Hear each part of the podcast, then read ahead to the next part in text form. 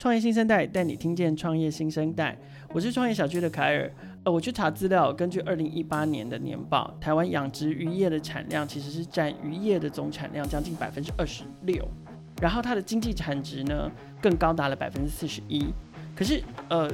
在我从我们的角度看，其实养殖不是一个非常容易的产业哦，因为它必须要面对很多变的环境，然后产品本身就是就是鱼鱼类或者是呃水产类，它本身对于环境的变化是相当敏感的，然后很不容易呵护，所以通常都需要人力来维护，然后也需要有经验老道的业者用他的用他的经验，用他传承下来的智慧去判断。那这些人力脑力可不可以转换成科技智慧？当然可以。今天的创业新生代，我们邀请到浩博国际来跟大家聊聊天。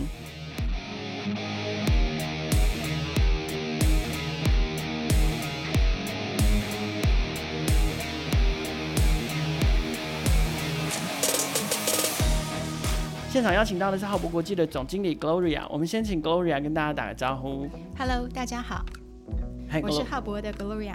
Hi Gloria，那个我 A I O T 的应用这么多，然后我也知道您背景过去大部分都是在做研究、做研发，你为什么会选择走出实验室到到现场，然后要切入水产养殖这个领域？啊、呃，这可以从两个层面来说。首先是为什么是 I O T？那最主要是因为物联网从二零一二年开始盛行，在一四年达到高峰，我们看到了一些新的竞争方式跟机会。企业间的决胜的关键是创新，不是只是资资本跟规模的竞争。嗯，所以我们选择物联网。那为什么要把物联网运用在农业技术上呢？因为我们发现，在农业里面，它是最不普及的领域，所以我们希望把物联网跟人工智慧运用到这个领域，翻转传统农业的思维。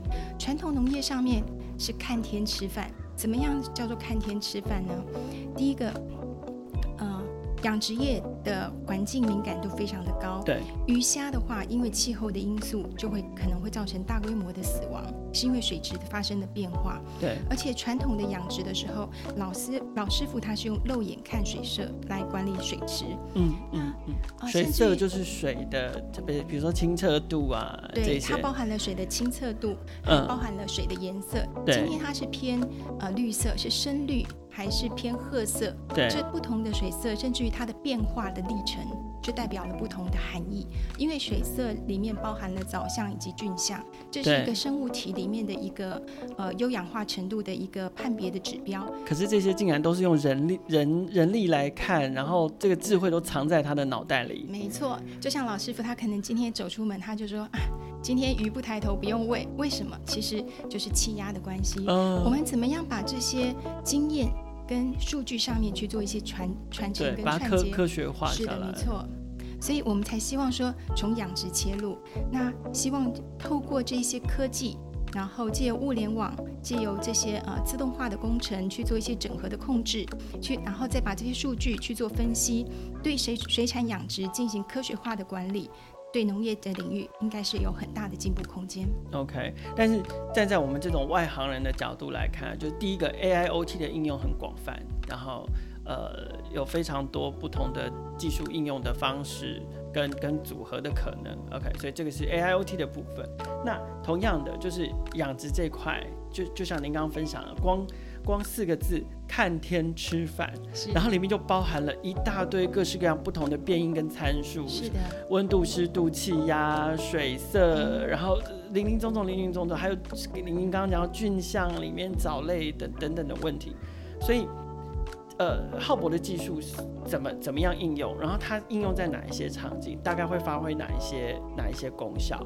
那是针对大型养殖吗？还是有没有什么不同的分类？这样？嗯，浩博主要是在做智慧环境控制，我们是提供方案跟服务。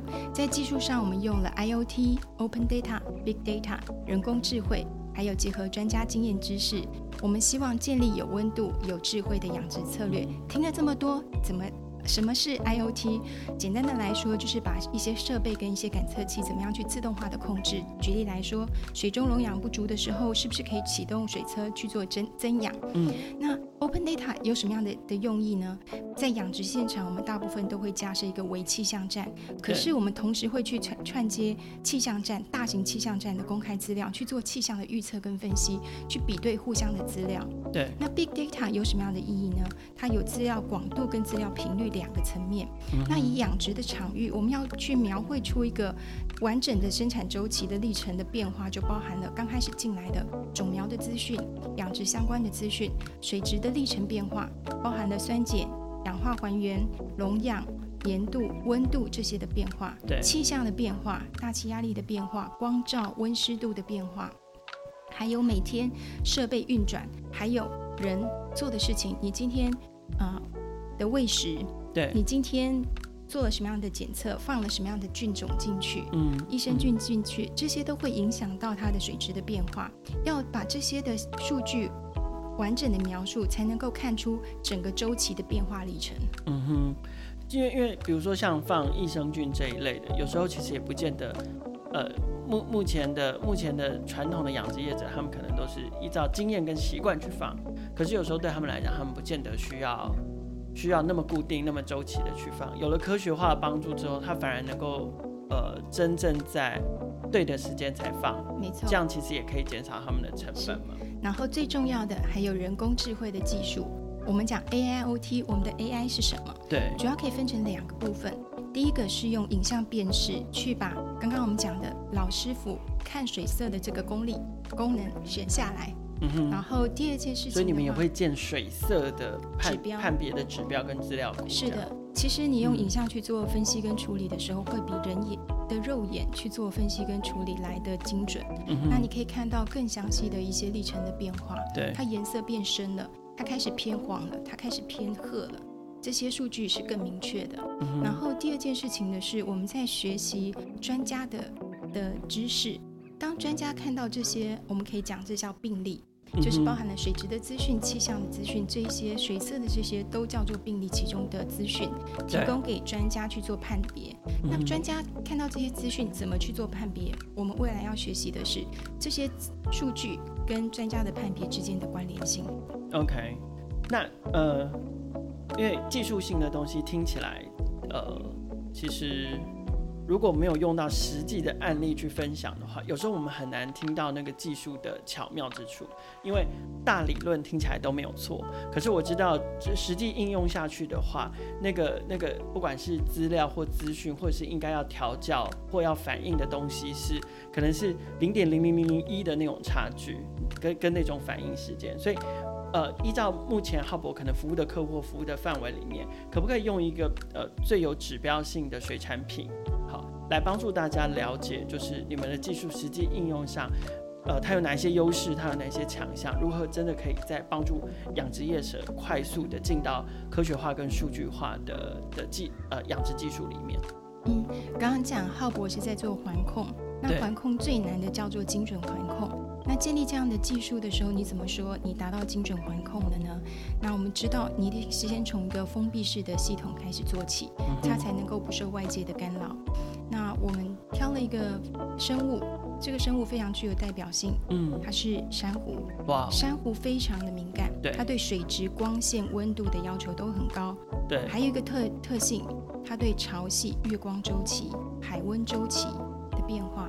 都会受到影响，所以，所以我记得我看过，呃，可能有一些新闻报道，呃，有时候看珊瑚的变化，它，呃，第一个是它代表也可能是天气异常、海温的异常，第二种就是如果这里的海，呃，它海水的污环境被污染了，然后珊瑚的可能也会因因为这样死亡或者是白化等等，所以确实从新闻上来看，珊瑚确实是一个非常敏感的生物，它可以帮我们作为环境的侦测器，对，它是一个环境的指标，所以当珊瑚，我们都可以进行珊瑚的饲养的时候，就代表我们已经建立起了精准环控技术。OK，但是呃，目目前你们试验的那，因为因为毕毕毕竟是珊瑚饲养，所以它必须要在一个封闭的环境里面进行。是的，这样子。OK，好，那我我觉得我想要来聊聊你们的你们的主要客户跟商业模式哦，就是说，呃，我想养养殖业者应该会是你们主要的客户，但是唯一的客户嘛，那呃，你们在跟不同的客户之间的商业模式是什么？OK，我们的客户族群可以分成三种类型，一个是一般养殖养殖户，一种是养殖企业，再来是研究单位。这三种类型有什么不同？一般的养殖户的话，他希望的是呃，用智能化的设备将经验的传承，并且。并且让他们的生产力提升。嗯、那企业化用户他需要的是建立起一个 SOP，对，去了解说整场的一些呃管理的啊、呃，实现它智慧化的管理跟设备自动化的部分。那研究单位它需要的是什么？它需要的是一个模组化的设计，可以针对他们的需求去做各种的客制化以及系统整合。所以三种的需求不同。那因应这三种不同的需求的时候，浩博在商业模式上有几个特点。第一个是，呃，我们是呃很多的 IoT 的公司是可能专注于硬体，大部分都是硬体起家。对。那浩博是软硬体都自主。那对我们来说，硬体是一个载具，软体才是我们服务才是我们的核心。嗯哼。那我们软硬体自主之后，就可以提供一个。成本低、效益高的的产品，然后第二个是我们的核心是软体，可是我们把我们的软体整个 Open API，对，用意是要去建立起一个呃生态系，所以我们可以跟不同的第三方去做一些结合，不含不管你是硬体商、软体商，都可以去做做一些结合跟那个、嗯、呃应用。应用对对，OK。我刚刚在录音之前啊，我就很好奇。问，因为听到那个 Gloria 说，他才刚从刚从南部回来，然后天气非常的热，就是我觉得听众朋友听 Gloria 声音应该很难想象，你看像这样的过过去主要在做研究的，然后女性创业家，可是呃现在必须要走出实验室，实际到案场去跟去跟农民接触，理解农民的需求。但 Gloria 也说到，这就是如果选择要做农业，这是有它的必要性。我不知道说。呃，在跟农民接触的过程中，像你们这样的经验，就是你们要将技术、科学还有数据这种智慧化的的呃新时代的工作方法带到现场，然后要跟要跟比较传统的，可能呃还在用传统的方式在，还有他们拥有了丰沛机会的。呃，丰沛智慧的这些这些农夫沟通，然后要跟他们做经验交流，然后甚至是不同不同的专业上面的的交流跟传承的时候，有没有什么碰到什么特色或者是特点？比如说你们在沟通上面应该要怎么样的沟通，或者是呃彼此需求上应该要怎么去对焦？有没有可能几个类似的经验可以跟我们分享一下？好，我想在应用新科技上面，我们还是以青农为主。对，呃，新呃年轻人确实在接触一些新的科技的时候，接接触度度是比较接受度是比较高的。了解。对。OK，所以跟他们沟通起来就会就会比较好一点。是。那我就很好奇说，像我们刚刚讲说观察呃水色或水温的变化，那呃因为过去过去农夫的习惯是眼见为凭嘛，是的。然后或者是他的感受为凭，当他感受到会看到了，他马上反应。那可是，如果我们我们现在把它改成用 AIoT 的方式，用用机器或用技术来协助它监测跟感测这件事情，那个两者之间的那个反应时间，会是跟农民实际在现场是一样的吗？对，我想，呃，农民这也是讲精准度了。问我们的第一个问题就是说。那你说这是远端控制那我现在在家里，我没有到鱼池里面我开了这个水车，到底现场有没有开？所以你不能，我们不能够只告诉他水车开了，我还要告诉他负载.所以确认他真的有开，甚至我还可以加上 camera 让你看到水车正在运行。所以确实他们是一个感受型的，你要变成说成看一个数据，这是一个非常大的差异性。对，所以他们要慢慢去学习。可是你怎么样让他觉得？是放心的，对，是的，这一块是最重要的。哇，我我我觉得这个真的是很重要的提醒，哎，就是说 AIoT 这件事情，我们虽然是在，呃，就是我们把它应用在传统的农业上，让它变成新的农业、新的呃农业科技，可是呃，就还要还要还是要照顾跟注意到一件很重要的事情，就是我们是在帮助人，所以。要照顾人的感受跟人的心情，还有让人能够适应这个，能够 adopt 这个新的技术，其实是也是非常非常重要的一件事。不能就是说，啊，你就放心啦，你就是交给我啦，然后我就会帮你把池子顾好啦。这这件事情不是那么简单哦。是，对，感受农民的感受非常的重要，而且我们强调所有的呃技技术跟所有的人工智慧都是在协助协助，让我们的都都是回归到人的主体。所以我说经验无价，科学精确要相辅相成，才能达到效益最大化。OK，那好，您现在走出了实验室了，那接下来。未未来，我想你们的你们的市场应该会在海外，可能要走出台湾。有别于台湾，在海外市场上面，你们多了哪一些机会？然后可能大概会在哪一些地区？可不可以针对不同的地区市场，给我们一些不一样的想象？因为我我想不同地区的农业环境、农业处境跟跟机会也都不同。嗯，以地区来看的话，呃，在智慧农业这一块的市场最大在北美跟欧洲，可是亚太地区有很大的发展潜力，而且呃，举例来说，以白虾。呃，中光是一个中国大陆就占了全世界的百分之三十的产量，中国、印度、越南、泰国、印尼加起来，全世界的百分之八十了。了解。对，所以确实重点会是在亚太地区，还有在北美跟欧洲，他们采用呃就是设施型的用智慧环控的方式，这是他们比较容易接受的。嗯，因为他们地大人少。对，然后可在亚洲的话，呃，它还是一个农业重镇。对对对，OK。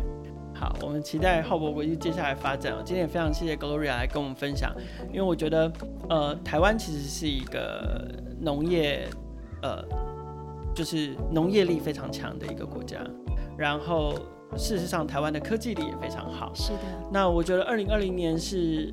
呃，一个急剧变动的一年，而这个变动也让我们学习到，我们接下来要面对的新世新世界可能是充满着未知，跟可能会有一些不一直不断会有一些新的困境产生的。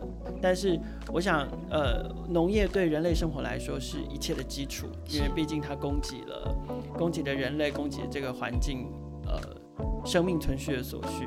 所以，我觉得台湾应该可以好好的把握这个机会，将我们的农业优势。还有科技优势结合起来，然后除了能够好好的发展台湾的新农业之外，更可以将这样的农业科技带到国外去发扬光大。是的，好，今天再次谢谢浩博国际的 Gloria，那也邀请所有的听众朋友继续锁定创业新生代，我们会在每个星期三更新新的节目，然后持续带各位听见创业新声带。